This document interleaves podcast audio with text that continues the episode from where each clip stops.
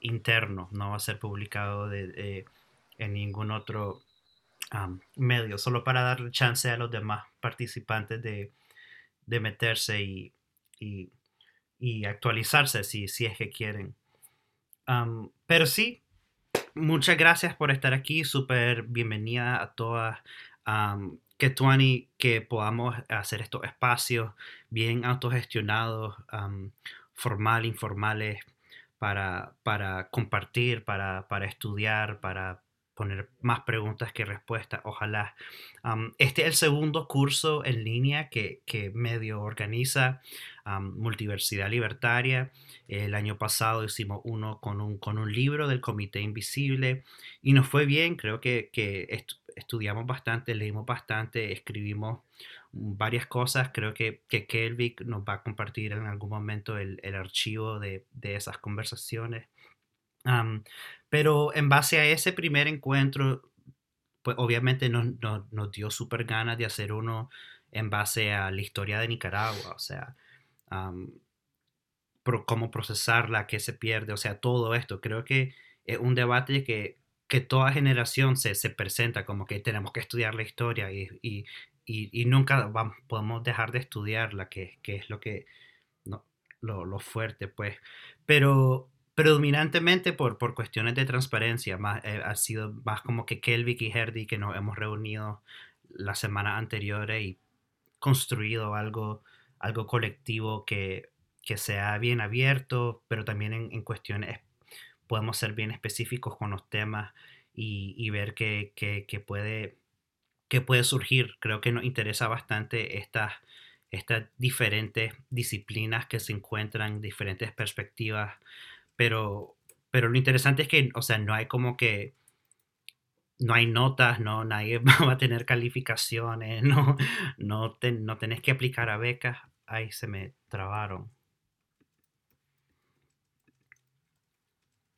¿Me escuchan? ¿Me escuchan? Sí. Lejos, pero sí. Ahí me perdí. Ya. Pues sí, solo, solo como que bienvenido al curso. Gracias por estar aquí. queremos que esto sea bastante abierto, bastante multidisciplinario, o sea, que la gente pueda meterse y compartir y, y tomar cualquier dirección que quieran tomar. Y, algunas aclaraciones, pues como que no hay, no hay notas, no hay, no hay ninguna como que demanda, no te vamos a estar supervisando si participas o no participas. Queremos que sea algo que el estándar lo impongamos nosotros y no como que replicar ciertas dinámicas de la universidad o cosas así. Somos más bien como nos encontramos para, para discutir y, ver qué surge. y no hay como que una bibliografía maestra o, ejemplar, porque eso ya en sí hacer, intentar hacer demasiado. Lo que vamos a estar haciendo es compartir archivos o, escritos sugeridos que podemos compilar entre todos y después cada quien hace el trabajo que quiera hacer y, participe en los foros. y si queremos priorizar la participación en el Slack, que espero que todo el mundo haya tenido un chance de familiarizarse con la plataforma, con, con cómo comentar, cómo cómo compartir, cómo operan los diferentes canales. O sea, al final de cada semana vamos a estar abriendo un nuevo canal con el tema que, que corresponde para, para esa semana. y pues sí, el, canal de biblioteca es para compartir cualquier tipo de archivo, no solo tiene que venir de, de, de una sola persona, pues cualquier persona que lea algo interesante que les parezca importante compartir, se puede compartir por ahí en PDF o, documental o, o, si quieren crear un archivo en Google Drive también lo pueden ir compartiendo por, por la biblioteca de ahí.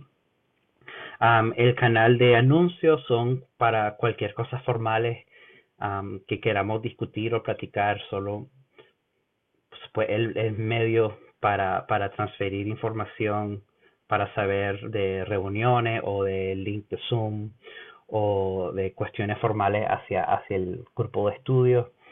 la cafetería biblioteca, pues eh, tratémoslo como una cafetería o como una, no, para la cafetería bar, creo que tratémoslo como un bar como cafetería. creo que ya en sí estamos organizando el espacio como si fuera un campus universitario, que tal vez para la próxima cambiamos la dinámica un poquito. Pero, pero sí, o sea, pueden, pueden chatearse directamente en Slack también de manera privada, solo dándole clic al perfil de una persona y abriendo canales de comunicación de esa manera por si quieren continuar conversaciones tal vez de manera personal. También se pueden crear grupos, pero sí, si quieren, si tienen alguna pregunta del Slack, no, por favor, las pueden hacer directamente y para, para ocupar esa plataforma gratis a su máxima potencial sería es muy es muy importante. Expectativas que, que, que, tenemos creo que cada quien ha participado en diversos ambientes de estudio y creo que todo el mundo está de acuerdo de que si hay bastante participación pues si hay respeto si hay, si se entra a un espacio con, con mente abierta, sin querer como que convencer o, o, imponer una opinión o una manera de ver la historia, creo que es importante. Entonces, sí, aproximarse con una mentalidad de, de, querer aprender y querer compartir y querer escuchar nos parece súper, súper importante. Y, y si en cualquier momento surge algún roce de cabeza o malentendidos o cualquier dinámica tóxica que logremos como que identificar, pues eso lo, lo procesamos en colectivo a ver qué, qué se puede hacer si, si llegamos a cruzar ciertas líneas de, de respeto o, o, educación. el trabajo final queremos que sea algo colaborativo entre diferentes personas para mm, romper un poquito ese esquema de, del trabajo individual, solitario. y queda súper abierto, o sea, eso lo podemos discutir más específico al final del curso, pero puede ser como que, no sé, memes, fanzines, fotografía, videoarte, un, un, un poemario, archivos, una cápsula de tiempo, o sea, súper, súper abierto y multidisciplinario. Creo que sería lo más, lo más interesante para procesar cualquier tema que hayamos discutido en el curso de esa manera. Entonces sí queda bastante abierto, pero sí, pero también es, es, totalmente válido intentar, si se quiere escribir algo, que aquí nuestro muy buen amigo Mark se nos está uniendo. buenos días. Buenos días. Sí. Sí, Mark, solo estamos dando una, una bienvenida, aclaración del curso, aclaraciones del Slack, pero como vos participaste en el, en el curso pasado, creo que ya entendés bastante de estas cosas. entonces, sí, el trabajo final sería, Tony, ver colaboraciones y ver maneras más experimentales o no tan que, que, no prioricen lo escrito sería sería interesante ver pero de nuevo eso depende de cada quien entonces creo que podemos ir ah, en, círculo, cualquier persona que quiera compartir, solo si se quiere introducir de cualquier manera que quiera y, y, tal vez compartir sus propias expectativas o porque le interesó meterse a, este grupo o, o por dónde andan sus sus líneas de... O sea, la pregunta fue qué los mantiene despiertos en las noches, pero si quieren compartir cualquier cosa que quieran, podemos ir para ir conociéndolo un poquito más.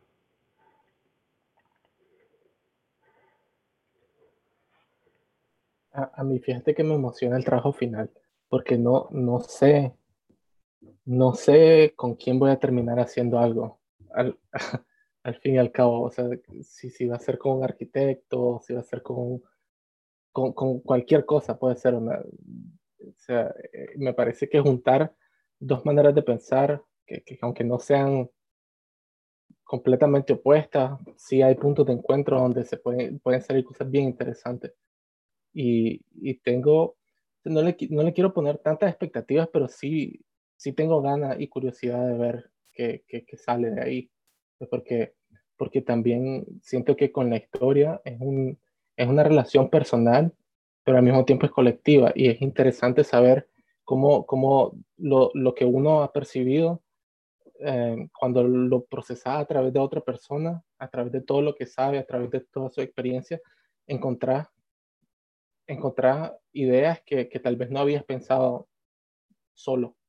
Y eso, eso quiero, quiero ver y creo que me emociona también combinar, combinar ideas y combinar uh, maneras de, de, de, de, procesar la información. Creo que eso, eso es lo, lo que me interesa bastante.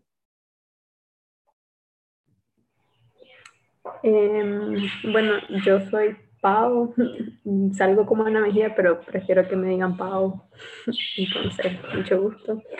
Eh, yo es primera vez que estoy como en este espacio, eh, estudio arquitectura, entonces me llama mucho la atención porque creo que lo puedo combinar con, o puedo complementar ciertos conocimientos que tengo eh, para también compartirlos, no solamente pues quedármelo yo. Em, sino como traspasarlo, que eso me parece importante, al menos pues desde donde yo me posiciono como estudiante de arquitectura, pues, eh, porque siento que hace falta como bastante esa mirada en, en lo que pues la carrera aquí en Nicaragua.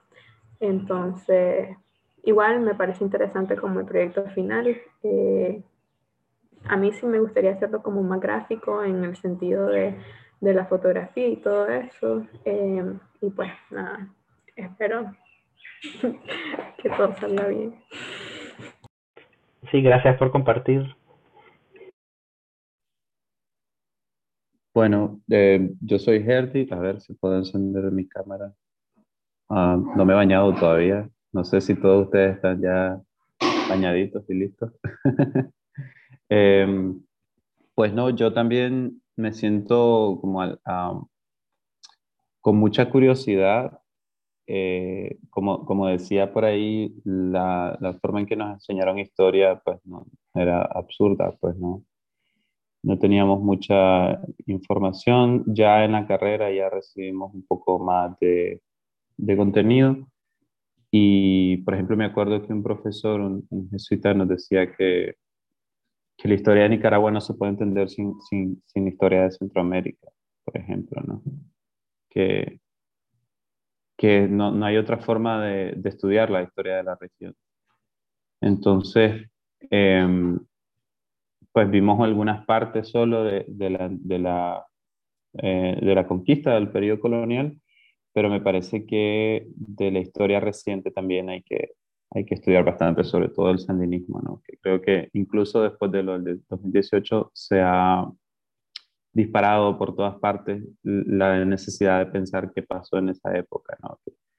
Yo creo que una especie de hacer un balance también de qué sucedió y la gran pregunta ¿no? de cómo llegamos aquí, cómo llegamos a eso. Entonces, por, por, ese lado tengo como esa necesidad también de estudiarlo personalmente, pero también en colectivo y, y aprender también, creo que podríamos aprender un montón de las experiencias pasadas eh, políticas. Eh, y, y, eso, ¿no? También mucha curiosidad por, por qué sale, por ver los trabajos finales, por ver eh, las bibliografías que recomiendan, los videos que se sacan y esas cosas. Creo que juntar gente diferente siempre trae buena, eh, buenas cosas. Gracias.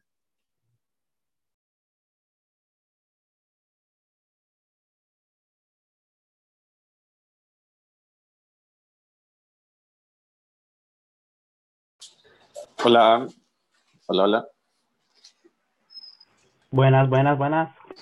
Bueno, igual, eh, por acá Silvio, eh, estudié arquitectura y tengo 11 años trabajando en foto y video. Eh, para el trabajo final, pues súper se me viene a la mente muchas fotos viejas que he tomado y videos que tengo de Managua. Eh, a la orden, obviamente todo eso. Eh, también los accesos que puedo llegar a tener, eh, como entrar a edificios o también creo que tengo fotos aéreas, fotos de dron de Managua, entonces también eso es importante registrarlo. Y pues en general, eh, contento de estar en este proyecto. Eh, estoy seguro que pues es, bien estimulante para mí. Y agradezco el espacio. Sí, gracias por compartir y que estás dispuesto a, entrar a edificios de manera clandestina por el nombre del conocimiento. para, para Beca, que se acaba de introducir, de, de meter al, al, al, al espacio, comenzamos con una bienvenida, unas aclaraciones del curso, en el Slack, expectativas, el trabajo final colaborativo, solo repitiendo las cosas que, que escribimos en el correo y que están en el Slack. Pero ahorita solo estamos haciendo una, una ronda de, de introducciones con expectativas que, que tenga cada quien para este espacio. Ok, gracias.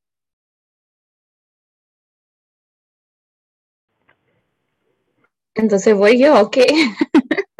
si quieres ir, vos puedes ir. Solo falta Mark y, Carmen. Ok.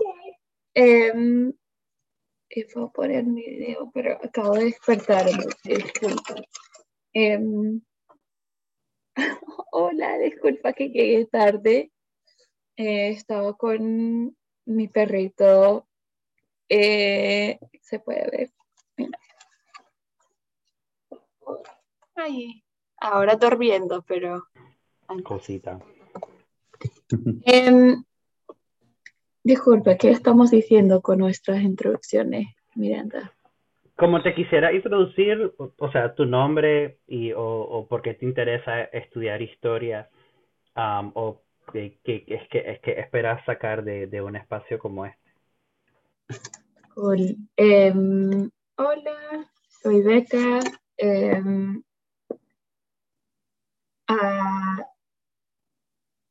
sí, em, estoy en Washington, D.C. ahorita em, y viví un tiempo en Managua y estudié la historia reciente y la memoria colectiva.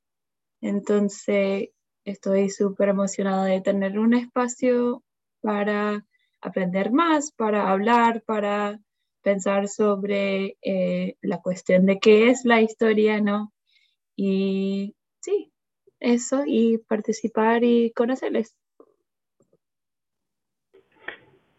Y, y no te quiero quemar, pero la beca trabajó bastante tiempo con los archivos en el Inca, digitalizando bastante material crucialísimo de nuestra historia y tiene otro, tiene conectes que podemos ocupar. Yo, yo quería preguntar, o sea, intenté, intenté meterme a buscar cómo sacar información del Inca y es bien difícil. es bien difícil, es un laberinto. Y debe ser peor ahora, ¿no? Por cuestiones internas del Inca y sí, como están como que reorganizando ahora y tienen un nuevo director y tienen una misión nueva, de lo que entiendo, que puede ser útil, pero básicamente están girando desde la investigación hasta más como que exhibiciones, ¿no? Eso fue lo que yo entendí. Entonces, eso ya antes, cuando enfocaron en, en investigación, fue difícil conseguir acceso y conseguir los materiales sin conexiones, ¿no? Pero ahora aún más porque ni hay investigadores allí ni nada. Pero sí, cualquier cosa, eh, estoy a la orden. Sí, eso introduce bastantes cuestiones de la privatización de archivos públicos o la falta de museos instituciones en Nicaragua um, y acceso a estas cosas que solo una cierta comunidad privilegiada puede estudiar bien o tiene acceso. Um, pero sí, Mark um, o, Carmen. Bueno, creo que... hola, mi nombre es Mark, Mark o Marco. Este, soy de de de la, de la costa caribe de Nicaragua, de la región norte. Ah, la gran mayoría de, de, mi vida he tenido un interés en, en la historia, en, en, mitos, ¿verdad? Porque nací durante el año de la revolución, entre comillas, y este, y de, de, ciertas maneras, mis padres fueron activistas, ¿verdad? Y, y, nosotros, de ciertas maneras, el trabajo que tenía, la tarea que tenía mi, mi papá especialmente durante la guerra era de, explicarle al mundo lo que estaba pasando en, en los pueblos indígenas de la costa. o sea, los animistas, cada estado, nación, ¿verdad? Van a crear sus mitos, ¿verdad? y durante esa temporada se veía en vivo que estaban inventando ciertos mitos de lo que estaba sucediendo.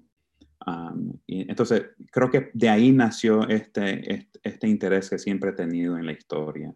Entonces, y estudié biología pero he trabajado en, en, muchas cosas, en fotografía, diseño gráfico, en videografía, en, en, este, en ventas, en entrenamiento, servicio al cliente, de todo he hecho un poco y ahora trabajo en contabilidad. Ah, pero bueno,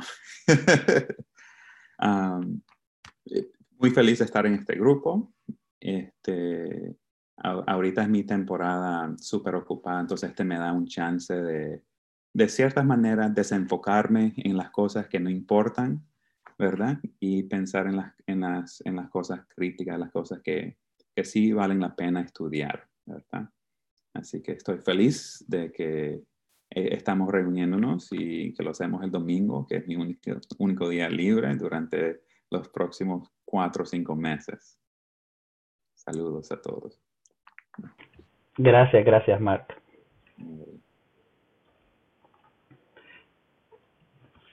Y finalmente, Carmen. Solo falta yo, ¿verdad? Eh, bueno, no les pongo la cámara ahorita porque ayer fui a una boda y ando con una cara desbaratada, horrible, entonces hasta la próxima me van a ver la cara. Eh, yo soy politóloga, tengo 24, estudié acá en Nicaragua.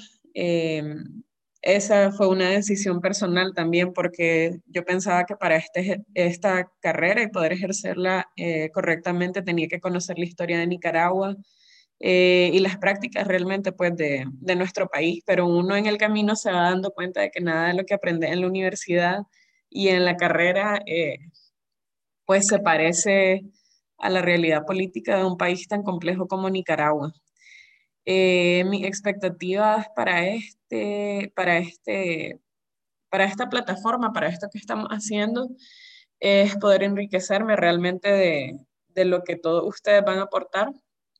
Eh, a mí me gusta mucho conversar con otras personas fuera de los espacios en los que regularmente estoy porque creo eh, que cuando sos parte, digamos, de un movimiento o, o, trabajas con la oposición o cosas así, de cierta manera, eh, tener una, venda en los ojos o está un poquito cegado sobre las realidades del país porque em, podría decirse que, que, vivimos como en una burbuja, pues pensando que las realidades para todo el mundo son iguales que como las vemos desde los espacios organizados y no es así, pues.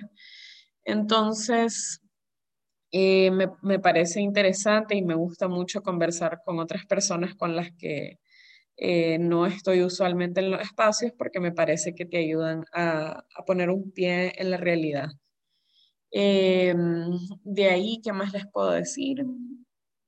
Siempre me ha gustado la historia, eh, me gusta mucho leer, ahorita tengo dos trabajos, así que me paso súper ocupada, pero voy a hacer un, un, poquito el esfuerzo pues, para poder aportar bastante. Eso es todo. Tuani, Super, gracias, sí. Y, y otra cosa que tengo a la orden es este, esta cuenta por Zoom, de que si alguien quería ocupar para reunirse tal vez otro día, que no sean los domingos, solo me pueden escribir y se pueden crear como que mini espacios um, para, para platicar de, de cualquier tema que, que, que surja.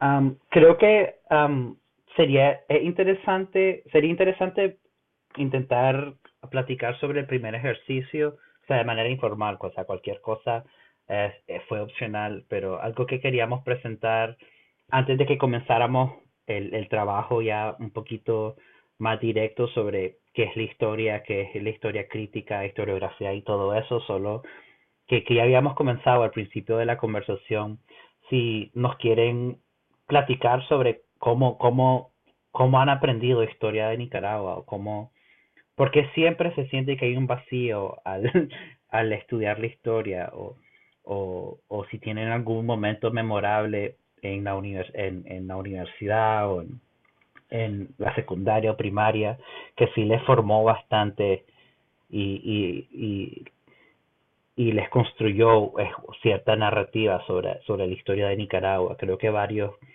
ya compartimos un poquito de eso, pero, pero ese puede ser la siguiente dinámica que, que, que hacemos ahorita. al menos que alguien tenga preguntas específicas o concretas sobre el Slack, el, el curso, las lecturas o, la participación.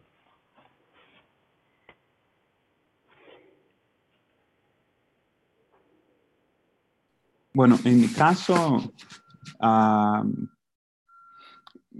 como, como crecí durante esa transición, ¿verdad? Del gobierno de Somoza al, al, cambio del gobierno de los sandinistas. Por ejemplo, cuando nací, me dieron dos actas de nacimiento, ¿verdad?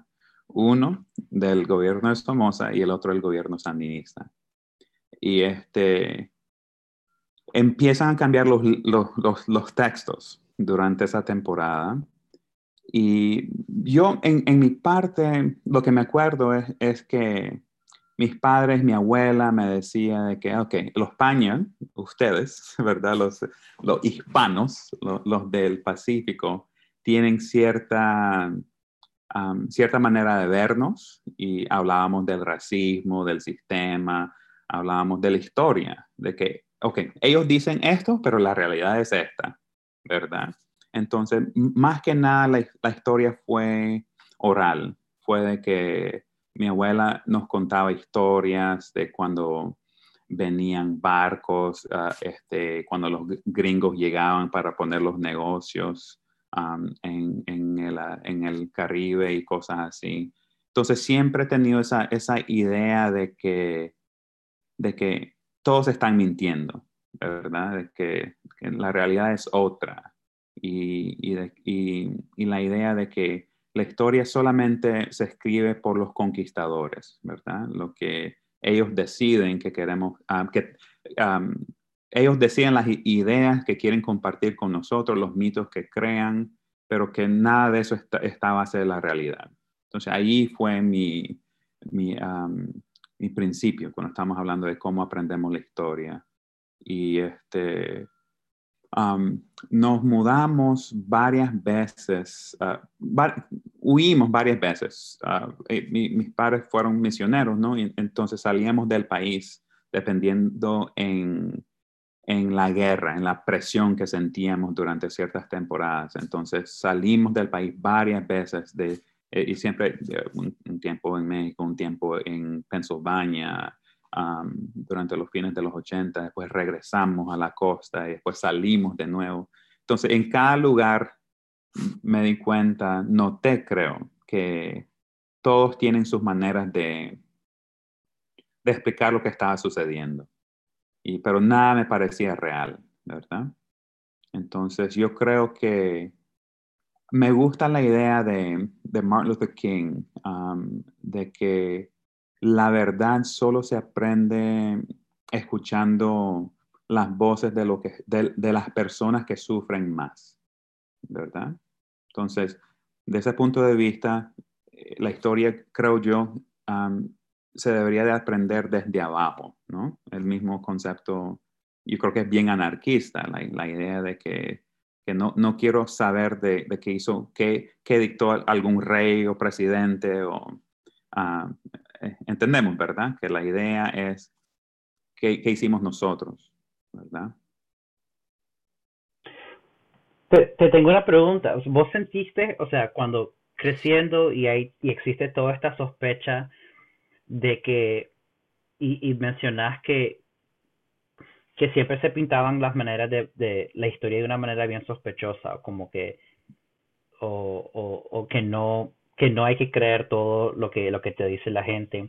Pero, o sea, actualmente ahorita vos la manera en que entendés la historia es como que ha sido en base a, a tus experiencias concretas, como que yo entiendo que la historia es súper abstracta, pero yo decido creer esta específica narrativa o, o todavía te has puesto a sospechar la narrativa misma que te han que ha intentado convencerte, no sé si tiene sentido.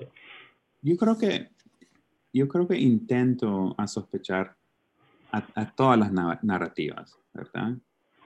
Porque, ¿sabes cómo dice el dicho de que, de que este, hay tres versiones de la historia o de cualquier cosa, ¿verdad? La versión de ellos, la versión de vos y este, la realidad, ¿verdad?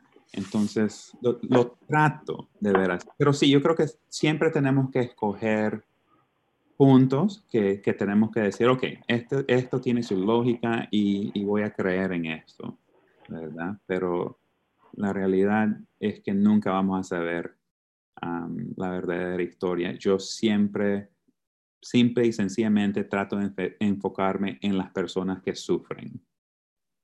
Y ya, ¿verdad? En quiénes están sufriendo. Y en el caso de Nicaragua, yo siendo misquito y, una persona creole, nosotros tenemos nuestra historia de sufrimiento ahí, que es aparte de, de las personas del, del, Pacífico. Y este, entonces empiezo ahí, esa es la base, ¿ok? Que no importa lo que dice el país, eh, el Estado-nación, lo que importa es qué pasó en este pueblo, qué pasó en Cruquira, qué pasó con el pueblo de Caratá, con la Mlaya, ¿verdad? Con la gente Rama, Sumo, Mayagna. Y, y empiezo desde ese punto.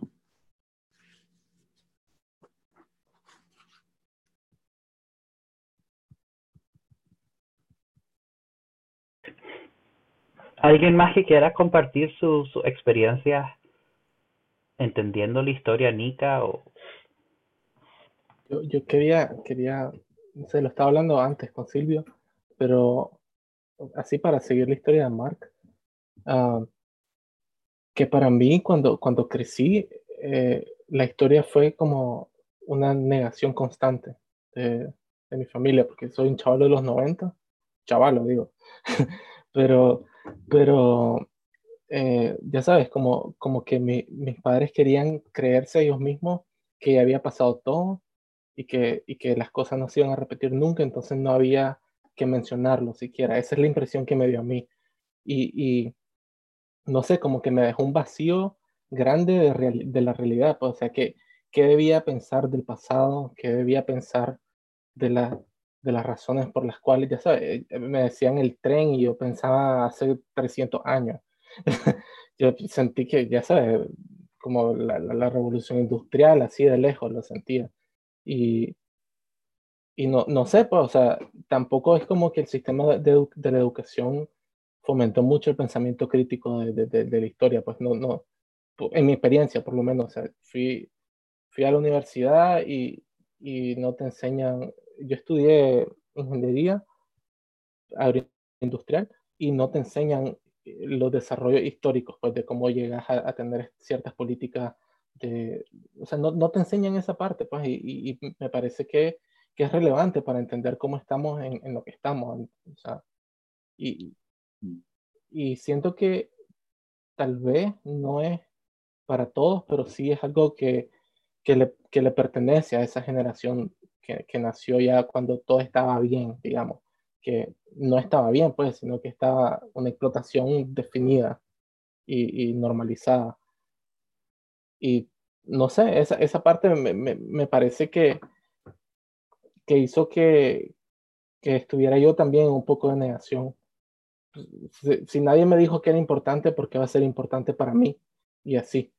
Y, y pues ahora que veo que, que, que por, por iniciativa propia o por condiciones sociales, pues, o sea, lo que, lo que ha pasado en la historia reciente, te, te lleva a leer, pues, que, que hay repetición de patrones, que hay cosas que, que han pasado, pues, y que, hay que, que nunca es como un evento inmediato, sino que es, una especie de, de, escalera que lleva hasta ciertas cosas y que si no tienes idea de la historia, o sea, no vas a poder prevenir una situación grave. No sé, esa es un poco mi perspectiva. Una pregunta, ¿verdad? ¿No, crees que es a propósito que nos enseñan a pensar de esa manera crítica? Yo creo que sí, fíjate. Yo, yo, creo que es como para que aceptes que las cosas son como son y, y que, no, y que no pongas resistencia. Que, que, que, no diga, oye, entonces, ¿por qué, por qué, por qué me la estás montando? O, o por qué estás haciendo este tipo de situaciones que, que solo te benefician a vos. Sí. Y sí, estoy de acuerdo con vos. Sí, yo creo que el sistema quiere producir y reproducir trabajadores, ¿verdad? Y, y, la idea es de que tenemos que tener la capacidad de, no sé, enseñar un curso o este, estar en, en una maquila trabajando, pero lo que no quieren son pensadores, ¿verdad? Y, esto no es algo que es único en Nicaragua, esto es universal, creo, que es algo global, algo um, de cualquier estado, cualquier gobierno, necesita gente que trabajan. Ahorita se nota muy bien y muy claramente con el COVID que lo más importante, este es un problema social más que cualquier otra cosa, ¿verdad? Y este, el enfoque es en cuándo vamos a poder regresar a trabajar a reiniciar la economía, ¿verdad? Y yo creo que este mismo sistema también produce gente que piensa de esta manera, ¿verdad? Y este, entonces no, no, creo que es algún accidente que no, no nos enseñen la historia de una manera crítica, porque la idea es de que el ser humano no debería pensar de una manera crítica, cuestionar estas cosas, ¿no? Este, al menos que uno estudie filosofía, por ejemplo, algo bien específico. Um, yo tengo un comentario sobre eso. Ah, bueno, yo creo que por lo menos a nivel de los profesores y profesoras, eh, pues no van a estudiar algo que no tienen, no pueden dar algo que no tienen, ¿no? Estaba leyendo hace poco unos textos de Freire y, y decía cómo, cómo repetir lo que, los paquetes, él hablaba de los paquetes que el gobierno da, los paquetes de educación que ya vienen, ya vienen estructurados, los, eh, los contenidos que se van a dar, la forma, el orden, todo que se va a dar y entonces el maestro se convierte solo en un operario pues, que, que transmite eso. Y eso se conecta también con, con, con el sistema educativo eh, y, la, y cómo se enseña historia eh, obedece a un proyecto político, pues, al final de cuentas estatal, nacional. Eh, podemos estar o no de acuerdo, por ejemplo, con, con, con el objetivo político de, esa, de, ese, de ese proyecto, pero, pero ahí está. O sea, por eso yo creo que la historia que nos enseñaban en los 90, que fue la que aprendí yo más y me imagino que la que están enseñando actualmente en los libros de historia debe de ser muy diferente, ¿no? Y, y se escoge, por ejemplo, yo, yo que di clase de, de, de economía en sexto, en, en, quinto año, pues no sé cómo le llaman ahora, en secundaria, eh, en, el, en, el, librito aparecían los modelos económicos, ¿no? Y el modelo socialista, ta, ta, ta, pero hablaba, se hablaba del sistema socialista, pero al final el sistema económico, lo que se explicaba era capitalismo, pues al final de cuentas. El, grueso del texto es, sobre capitalismo. Pero bueno, entonces, ¿cómo, ¿qué textos se, se, se, escogen, qué temas se escogen? Siempre van encaminados a un, a un plan de, de, nación. Una pregunta que, se, que podríamos hacer es si, si podría ser de otra forma, es decir, solo si cambiáramos de gobierno, cambiaríamos de proyecto de nación y eso encaminado a, a, cómo se cuenta la historia o lo planteamos como ustedes están diciendo desde el punto de vista crítico. Porque creo que el, la historia, el relato histórico siempre es una fuente de poder y de legitimidad. Por ahí dejo la pregunta. Yo solo iba a agregar de que pues, yo estoy totalmente de acuerdo de que veo la, la, historia como una herramienta no solo de poder, pero de poder del Estado, ¿no? Que el Estado tiene un acceso, privilegio en la historia oficial, ¿no? Que aprendimos específicamente en la escuela, además en la escuela pública, ¿no? O, pero las fuentes, pero además como que fuera de la escuela, tienen los espacios públicos también en cuales el gobierno o el Estado tiene acceso privilegiado, ¿no? De crear destruir memoriales, ¿no? Eh, entonces, o, nombrar parques, ¿no? Entonces, y eso fue lo que yo estudié con el apoyo de Miranda. Eh, hice una investigación sobre los libros de texto, sobre espacios públicos en Managua específicamente y cómo han cambiado. Pero lo interesante es que cuando yo hablé con, y la verdad, la, la selección de jóvenes, ¿no? Fueron todos estudiantes de, de las universidades, eh, creo la mayoría amigos de Miranda, ¿no? Entonces creo es una, un grupo eh, un poco particular, pero no, no sé. Eh, pero fue súper interesante porque lo que escuché es que aunque la intención ¿no? del gobierno, podemos decir, fue de crear trabajadores, ¿no? de no crear ese, no em, invertir en eh, pensamiento crítico, ¿no? de contar una versión de la historia, pero por cambiarlo tanto, ¿no? Eh, creo que las personas que crecieron en las 90 y vivieron durante el cambio del, de, gobierno, ¿no? A, regresando al, al vieron cómo cambió sus espacios públicos, cómo cambió eh, la lectura en las escuelas, ¿no? Y hay un tipo de como que falta de confianza, ¿no? En, en esta narrativa, en cualquier narrativa de la historia, que creo que es un poco distinto, eh, aunque no vimos ese, ese como que intento de abusar y de, de, la historia, ¿no? En todos lados, eso no es particular en Nicaragua, ¿no?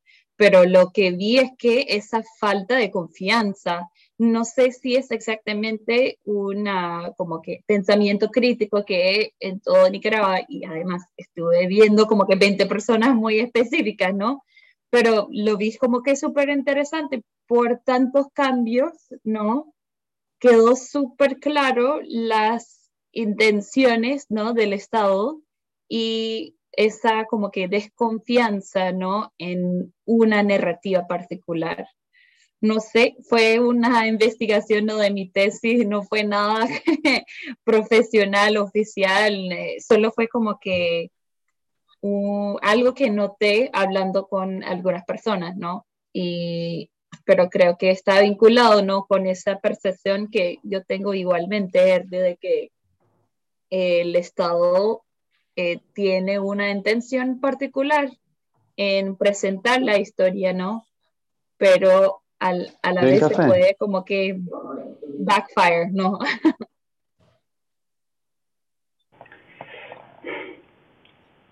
creo que... Dale, Sorry, sorry, sorry. No, es que creo que nos estamos dando cuenta de que, de que de que es, es, imposible como tener una, una, una, una mirada objetiva a la historia. O sea, siempre que se intenta estudiar historia se va a objetivicar y se van a replicar narrativas. O sea, por eso escribí, o sea, cualquier intento de estudiar historia de Nicaragua ya es propaganda porque asumimos una Nicaragua en sí. O sea, no quiero ser súper antinacionalista, pero, pero cualquier intento de, de, de entender una historia así ya dejamos tanto afuera y, creo que podemos ser bien intencionales, como decía Marca al principio, que, que, tenemos que tomar una decisión, una posición moral, ética de qué queremos estudiar y, y a quiénes queremos visibilizar. Porque estoy pensando, o sea, cuando yo estudié historia fue, fue a través como que estas celebraciones patriotísticas, o sea, de, del mes patrio, septiembre, estudiamos la guerra de, o sea, San Jacinto, Independencia, o sea, toda la historia de Nicaragua era ese mes. Lo estudiamos velocísimo para poder hacerlo acto, entender la bandera, entender símbolos patrios. Y, y eso, y, o sea, y, eso fue antes de, de, de, del orteguismo. Y, o sea, pero pensándolo siempre, nunca va a haber un periodo cuando se estudie la historia de una manera crítica. no sé, es como, es, es, es, difícil, pero sí creo que ojalá a través de este grupo y este espacio podamos crear ciertas herramientas para, para analizar, o sea, textos que ocupamos antes, o, estoy pensando también en, los murales que hay en León, o sea, el famoso mural de la historia de Nicaragua, que, se lee de, de izquierda a derecha y termina con dos niños corriendo hacia un volcán lleno de paz y amor y todo así, o sea, es bien trágico, pero, pero eso es, ojalá, ojalá que al final del curso seamos constantemente aterrorizados o, o ¿cómo se dice? Haunted en español.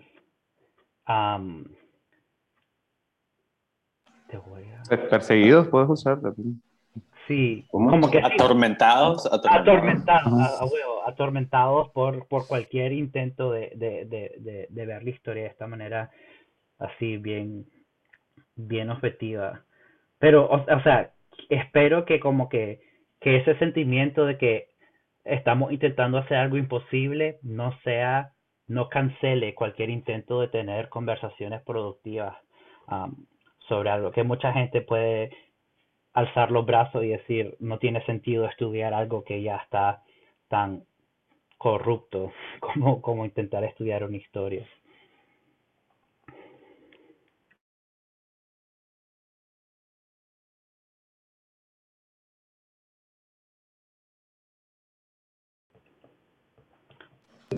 Eh, yo creo que también lo, lo, de esta idea de que la historia es fuente de poder sí es fuente de poder y legitimación para el, para el Estado, pero también de, de, de, las personas, pues, o sea, eh, las historias individuales, las historias a veces familiares, incluso de, como del pueblo y esas cosas, como un poco más locales, yo creo que sí, sí empoderan pues, a, a la gente a, entender un poco también lo que decía Mark, ¿no? La, la, su mamá era una forma de proteger a su, a su hijo, una forma de darle, de, pasar ese poder también, ¿no? Decirle, bueno, esta es nuestra historia.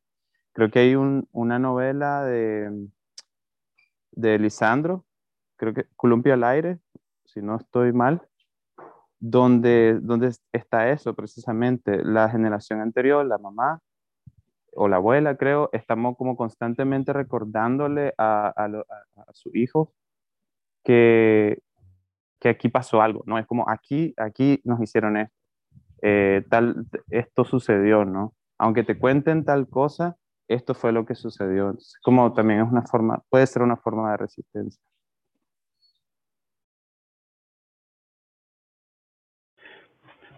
Me gusta eso, o sea, y creo que, que estás diciendo como que, no sé, o sea, un paso en otra dirección sería como que entiendo que la historia que me están contando es mentira, pero aún así voy a aceptarla como verdad porque me parece que es lo más moral o, lo más ético o lo más productivo.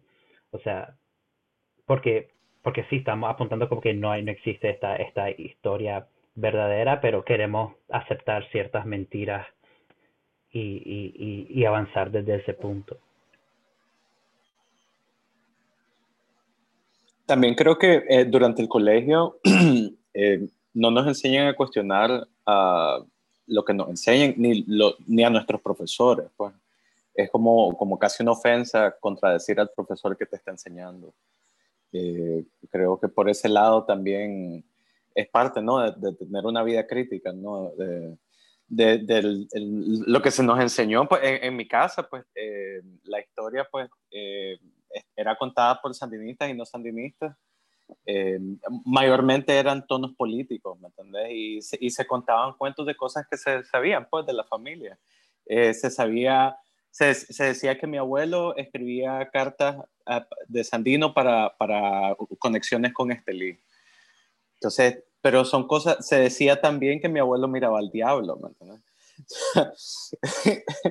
mi mamá, para hacerles contexto, es de una zona rural eh, de León, eh, el, cual mi mamá eh, nació en un, en, en un establo en, en, piso de tierra y ella conoció la ciudad hasta que tenía 19 años. ella bajó a León, León fue la primera ciudad que ella conoció. Entonces, la, la historia que ella tiene también de Nicaragua es, es, muy de cuento de pueblo y escasa, pues. Em, también agrego eh, em, que es una familia sumamente racista. Mi mamá no vio a una persona negra en su vida hasta que tenía como 23 años, nos cuenta. Em, esa como, me encanta tener eh, a Bilwi presente en, la mesa, eh, me encantaría conectar también con, con historias de, cómo, así como, cómo nos ven ellos, cómo los vemos nosotros, o qué es lo que hemos escuchado también. Tengo una tía que es de Laguna de Perla. Y, en mi familia siempre fue una relación eh, bien trágica. Pues, eh, no la quieren a mi tía. Eh, es el momento y todavía no la quieren. Pero, pero son cosas feas, pues, horribles, horribles. decían, a, a, mi abuela les transmitió a, a mis tíos de que eh, las personas negras eran negras porque acaban de salir del infierno. O sea, estás hablando de una zona sumamente ignorante, sumamente eh, escasa, o sea, no, no, era, era, es súper fuerte y, y, lo comento y, y, y nuevamente me, me, me, alegro un montón tener a Bilwi acá. Bueno, gracias. Esto, bueno, feliz de estar acá y si quieres hablar de estos temas, he escrito algunas cosas sobre el racismo en Nicaragua también. Es un tema que me interesa mucho porque, porque o sea, es parte del, del, mito del país, ¿verdad? La idea de que o somos contras o somos narcos, somos anti-nicaragüenses, pero lo que no explican es el por qué, ¿verdad? Mira, la historia que, que, que, que, leí de la costa fueron dos páginas. Mm. O sea, en, dos páginas me decían que era un, una región autónoma, que Nicaragua no tenía, que la gente se autogobernaba, que, pero realmente lo, lo, supercontrolan y no les dejan hacer nada, más bien, o sea. Nicaragua, Nicaragua tiene su colonia, ¿verdad? Entonces, uh, la colonia de Nicaragua es la costa, um, por, bueno, del norte y del sur. Entonces, para poder, lo explico de otra manera, ¿verdad? El mito acá, porque estoy en Tampa ahorita, hay mucho, mucha gente borico, mucha gente de Puerto Rico, ¿verdad? Y este, entonces, el mito que crean de Puerto Rico es que la gente de Puerto Rico quieren ser americanos y necesitan el gobierno gringo para poder sobrevivir, ¿verdad? Este, entonces, siempre cuando, hay, eh, cuando existe un grupo colonizado, siempre se tiene que crear un mito, ¿verdad? De, de por qué son así o cuál es la realidad que tienen, pero no pueden explicar, uh, por ejemplo, qué pasó en 1894, um, um, ¿cómo le dicen ustedes? La, reincor la, reincorporación, lo que nosotros le decimos the uh, overthrow. Entonces, es, estas, esas ideas de que, por ejemplo, eh, no vas a leer en un libro um, en Managua o en, o en Bilwi que, te explica que, um, que el, gobierno de Zelaya buscó ayuda de, del gobierno americano para poder conquistar a la costa atlántica, ¿verdad? Porque son antiimperialistas y anti, etcétera, etcétera, ¿verdad? Entonces, um, en ese tema tenemos mucho de qué hablar, pero no quiero tomar tanto, porque creo que Saluzco que está hablando tanto. Genial, genial. Y bueno, retomando sobre la historia que aprendí durante la carrera de arquitectura, pues muy escasa también. ¿eh? Eh, historia de Nicaragua, yo lo comentaba con el arquitecto Mario Molina, que él fue el que nos dio la clase, espectacular, docente. Eh, que, que, no había un registro visual, o sea, no, no, no, había un registro sobre la arquitectura moderna, la arquitectura de 1940, y lo, lo que más importante o, o, lo que más información tenía era la arquitectura del tiempo de la colonia. Y que eso se identificaba como arquitectura de nosotros. Mm. Y yo me decía, pero, pero, wow, no, pues miraba el aeropuerto de Managua en 1999 y era un sueño para mí, un niño correr a esa plataforma y ver los aviones despegar. O sea, eh, ver, aquella pared hermosa que dejaba entrar la luz, pero protegida de las, del sol. O sea, eh, siento que también eh, el vacío en la historia esta, ocurre en, en el colegio y luego también ocurre en la universidad. Y me imagino que ocurre en todas las carreras, como Kelvin también lo decía en, ingeniería. Eso también, eh, pues, ¿quién crea eso? ¿Quién está encargado de, hacer eso? O, debería de ser la historia, ser, ser, este, este proyecto retomado por autoconvocados, o sea, debería de ser de, de muchas partes, de muchos puntos, o sea, me, me, me, me, da mucha curiosidad pensar eh, cómo se ha venido conectando el mundo y las nuevas formas de aprender también. Creo que era muy diferente aprender historia en 1998 a aprender ahorita.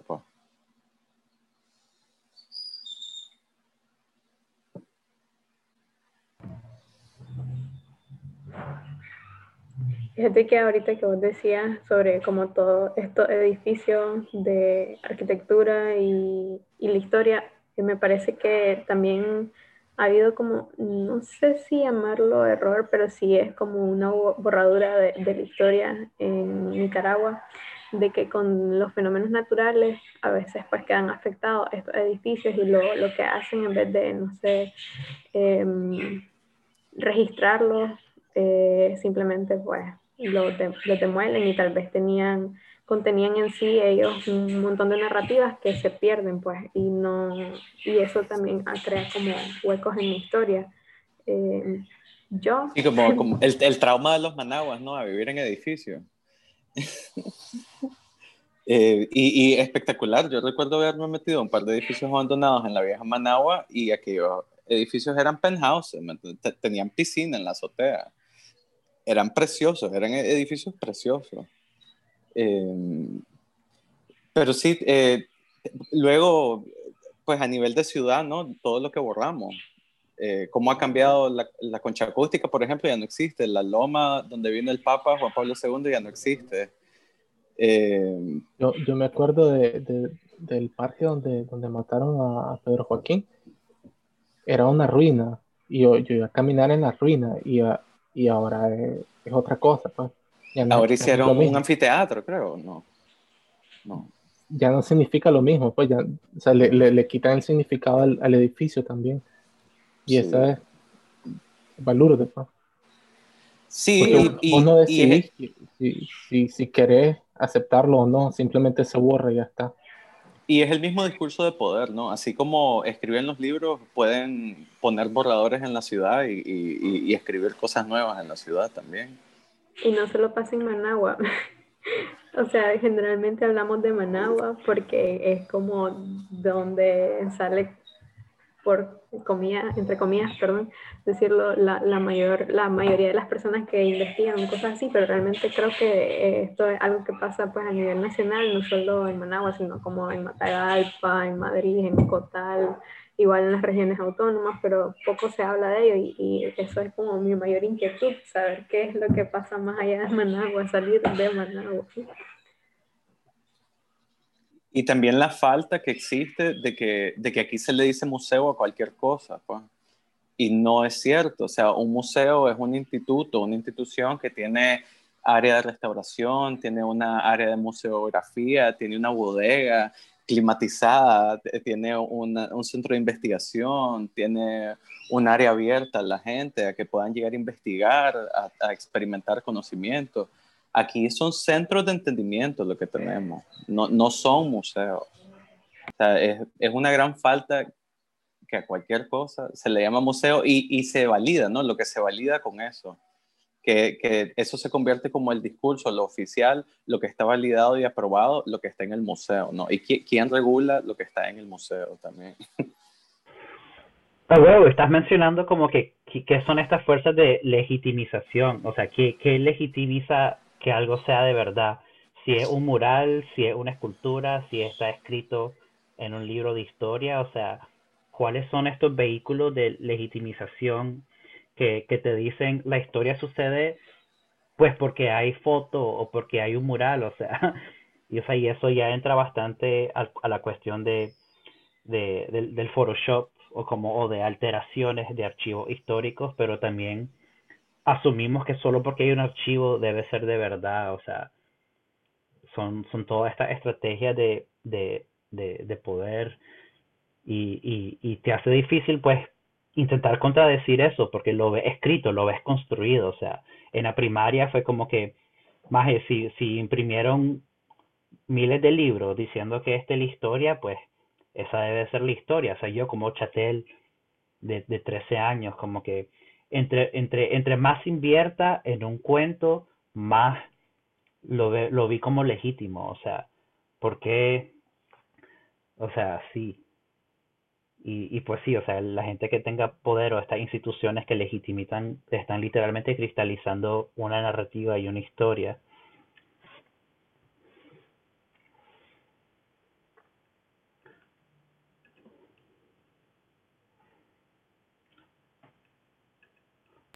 yo, yo tengo curiosidad de, de preguntarle a la, a la, Carmen que estudió eh, ciencias políticas, de cómo, qué tratamiento se le da a la historia en la carrera o qué se cuenta por ahí.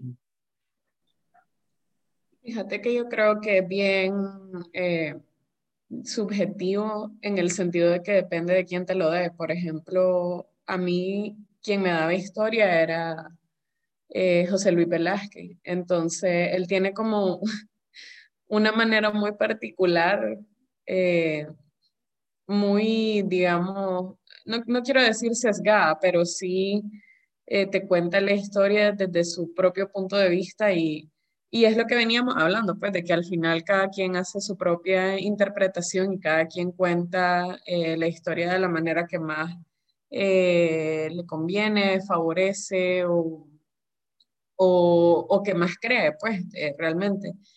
Y en ese sentido yo siento que fue como, eh, no sé, o sea, es que yo también soy bien crítica con, con mis estudios porque siento que de cierta manera es la misma historia de, de los libros, nada más lee y esta es la verdad absoluta y no conoce otras realidades de, detrás de eso. Pues, y alguien ya lo mencionaba, que eh, muchas veces hay cosas que te las dicen en dos, tres párrafos, pero no mencionan, eh, digamos, la participación de otros grupos minoritarios que tuvieron una parte relevante en la historia y que simplemente son obviados de la, de la narrativa o de la, eh, o de la historia que te cuentan, pues cuando te, cuando te dan clases de historia, ya sea en el colegio, en la universidad.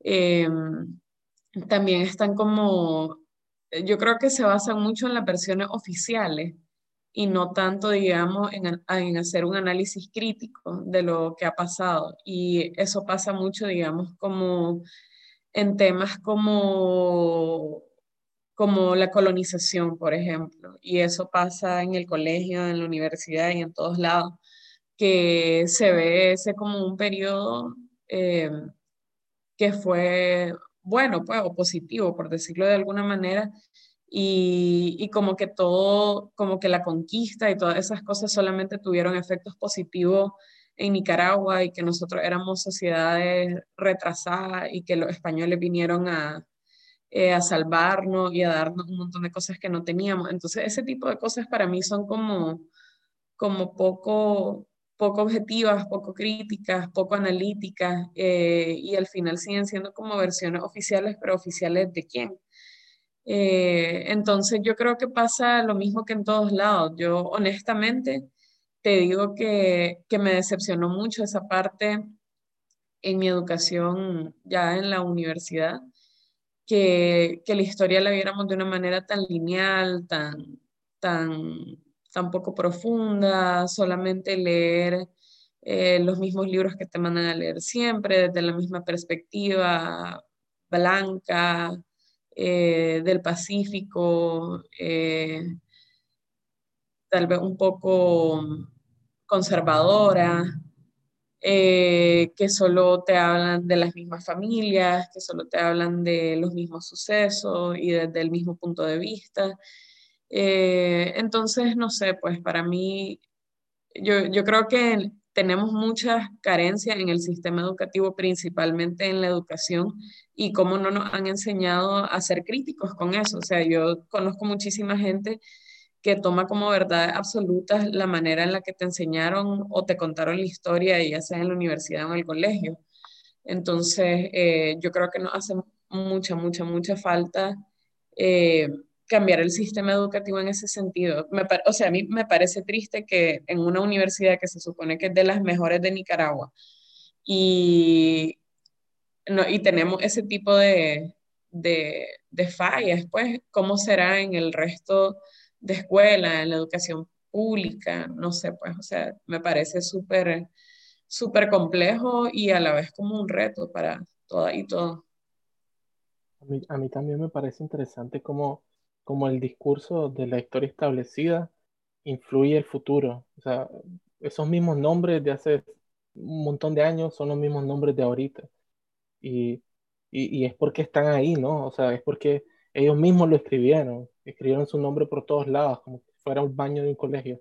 Y entonces, no sé, vuelven a salir y están ahí siempre. O sea, aparte del poder que tienen económicamente, tienen ese poder de, de manejar la información y, lo que es verdad.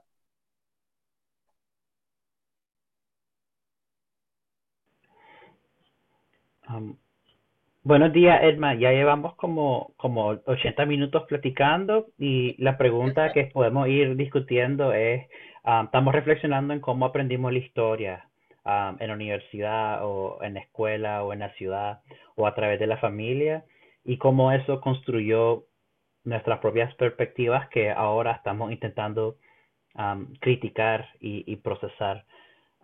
en cuestión de tiempo para el resto, creo que podemos seguir platicando, no sé, unos 15, 20 minutos más y después ir, cerrando. Que si reconocemos que los domingos son tiempos de descanso en, en, la manera en que se cuenta la historia, pero cada quien puede hacer lo que quiera, solo no quiero tomar mucho de su tiempo. Este este 14 de febrero históricamente construido para el amor y la amistad o lo que sea.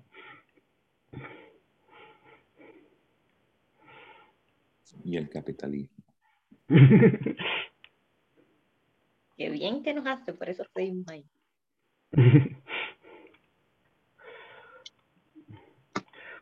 Estoy totalmente de acuerdo que se mencionaba que depende bastante de, de quién, del profesor o profesora que dé la historia o, o si es un colegio público o un colegio privado. porque sí, yo creo que mencioné, yo escribí en el, en el Slack respondiendo a esa pregunta que mi profesora de historia en la secundaria era súper, era súper tuani, o sea, bien, bien excéntrica y, y, y, y se iba por estas tangentes ella sola hablando sobre cómo procesaba todo, pero, pero su legado fue totalmente como que participación a jornada de alfabetización, era bien alineada a una cierta narrativa um, pro-sandinista y no se llevaba bien con el profesor de matemática que era alineado con el PLC. y fue, o sea, fue esas tensiones, o sea, pensamos que los profesores, o sea, deberían de ser agentes no ideológicos que solo te, pues, imposible eso. Pero, pero ese drama entre profesores sandinistas y profesores del PLC, um, somocistas, no creo, no sé. No sé si abiertamente exista un profesor que, que sí existe. En, la escuela también era así. Ajá.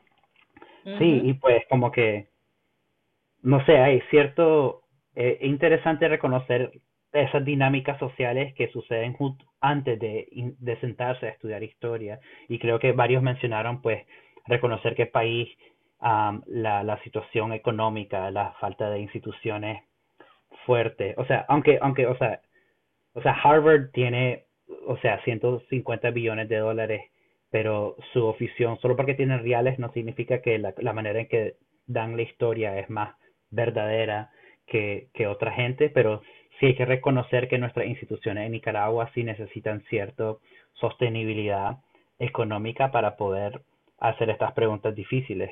Pero también es como que el gobierno ha invertido un montón de dinero en sus propias instituciones para transmitir la historia. Entonces, idealmente el dinero tal vez no lo resuelve, pero sí puede ayudarnos. O lo, lo. Dale, Emma. Miranda, lo que pasa, bueno, parte también de la privatización de la educación que, que, que tenemos, es eso vos chiquito. Sí, una foto que tomó mi mamá, perdón. Qué bonito. Entonces, parte de la, de la educación, pero es decir, la educación es ideológica y está permeada por la ideología de quien la imparte. Si tiene una ideología, si tiene solo extractos de, algo que ha oído, ha leído y que se lo creyó, entonces igual. Pero eh, en Nicaragua se da mucho el reflejo de que como todo ha sido privatizado, eh, permea mucho quién, quién te está educando y con qué intereses porque, a ver, el, la escuela pública ahora tiene intereses, hace 12, 13 años que están estas personas en, el poder del Estado, tienen intereses eh, para dirigir la educación hasta, hasta, donde ellos necesitan, eh, contar la parte de la historia que ellos necesitan, etc. Pero antes eh, de los 90 para acá, no, no siento que hubo una ideología en sí en la educación, pero no había ninguna, que era peor. Entonces, era, era como contradictorio.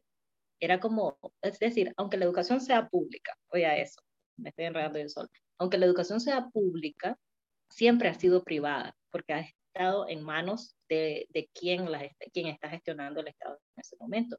Y el Estado en nuestro, en nuestro país, en nuestros países, pero bueno, eh, hablo de la realidad nuestra, es, un Estado privado. Siempre es cooptado por élites privadas en independencia de quién está en el turno que está.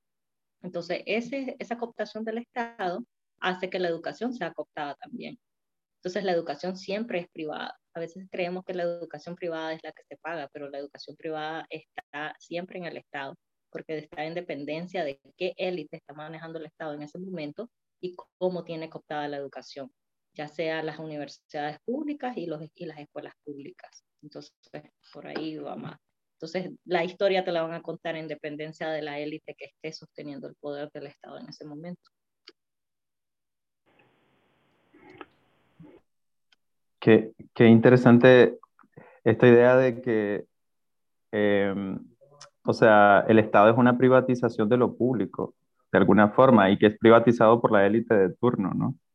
porque se vende mucho esa idea. no conocemos un Estado público, un Estado privado, o sea, nosotros nunca hemos tenido un Estado en sí para el bien común. Eso es en la historia de Nicaragua a lo largo. y cuidado en ninguna parte, pues, o sea, el Estado podría, a ver, en teoría no debería ser así, pero en realidad funciona de esa forma, pues una forma de privatización no me acuerdo dónde leíamos, tal vez lo leíamos en el texto del curso pasado sobre cómo que, que bueno, no, no, nos metamos a eso porque otro, otro asunto. Lo que quería mencionar es, ah, me desconcentró la moto aquí. a ver, sobre, eh, ah, ya me acordé.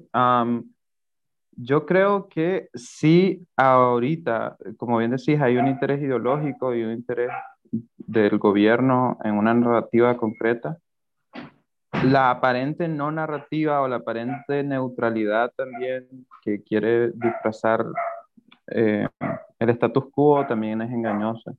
Y, una, y, es de las más engañosas, de hecho. A mí, de, un tiempo para acá, yo vengo cuestionando mucho esta idea de la independencia, por ejemplo, o, o la idea de, de, los padres fundadores, este,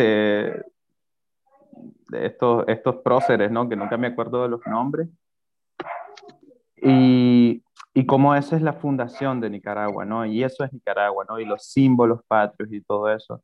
Sea, yo me acuerdo que para el 2018 con esto de la bandera y todo eso, hubo un momento como de resignificación de eso, del himno nacional y de la bandera, que, que sí te daba cierto, por un momento fue una, un, fueron símbolos de resistencia. Yo no sé si lo siguen siendo o, o, o qué, pero, pero lo sentía así, ¿no? Me emocionaba, las pocas veces que me he emocionado escuchando el himno. Eh, pero ya luego después volvió a esa parte como autocrítica, ¿no? De que, ok, ¿qué es esto? O sea, ¿qué, qué clase de nacionalismo es este? Entonces, pero, pero eso, ¿no? O sea, cómo desde el mito fundacional de, de Nicaragua eh, hay una intención y además ese mito fundacional nunca se ha puesto en duda. O sea, cualquier eh, ideología, cualquier posición, al final no lo ponen en duda. Este, no, no, lo critican y, y, y no lo replantean.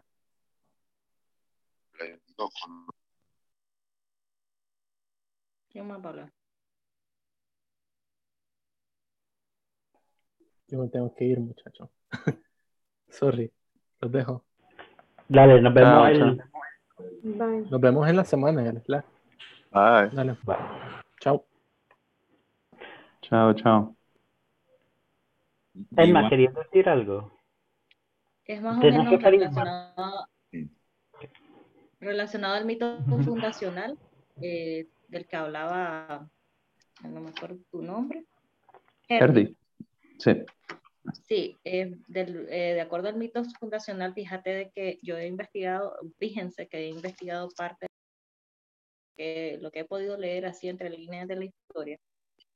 Y eh, lo que se dice o lo que he logrado leer en varios textos es que eh, había como una rebelión indígena en ese momento.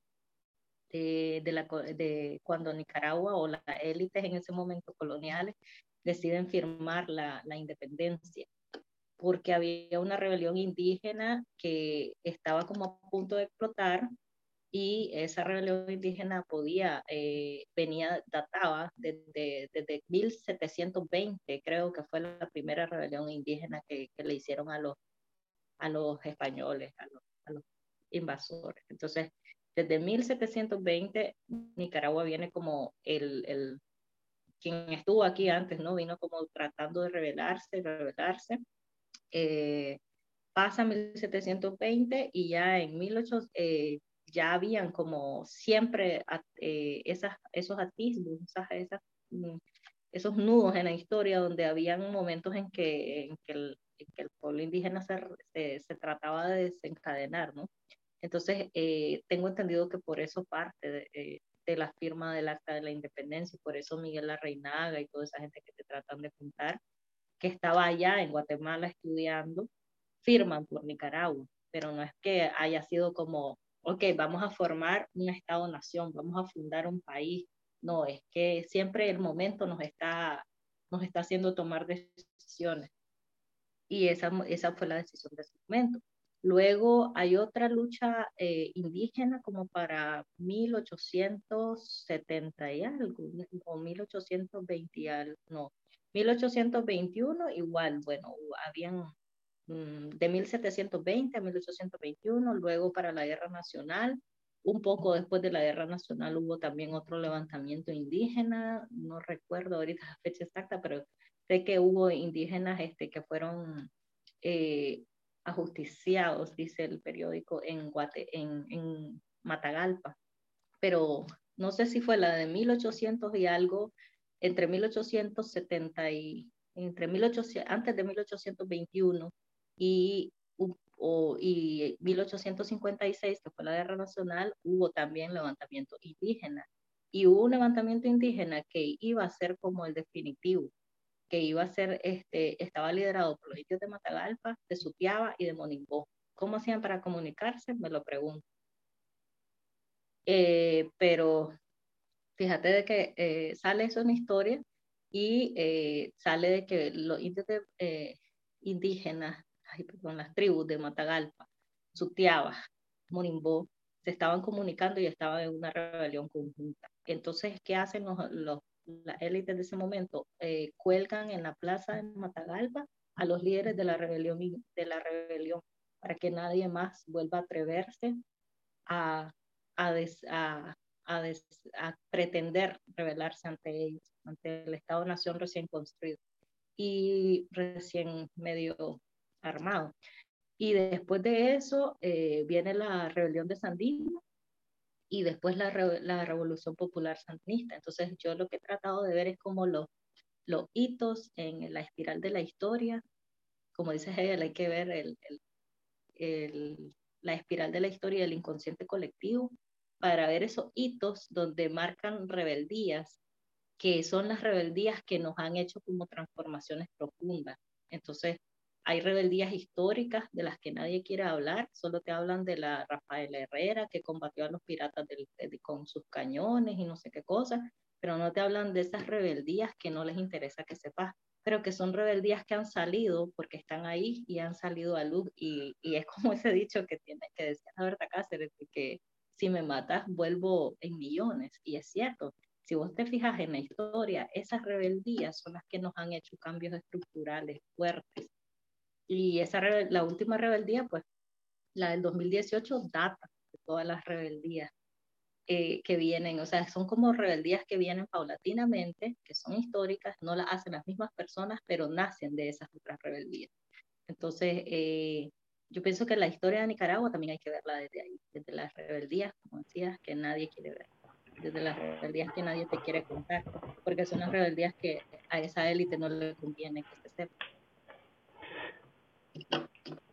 Sí, estoy totalmente, totalmente de acuerdo. Y eso lo podemos hablar más a profundidad este, este, esta semana que viene cuando pensemos en, en cómo estudiar historia, cómo se estudia la historia tradicionalmente, qué tipo de archivos existen, o sea, estoy pensando qué tipo de, de archivos existen del 1700, pues, que digan, que den justicia a estos eventos que, que nunca, que no se platican y y cómo pues las élites que escriben historia obviamente van a omitir cierta, evidencia.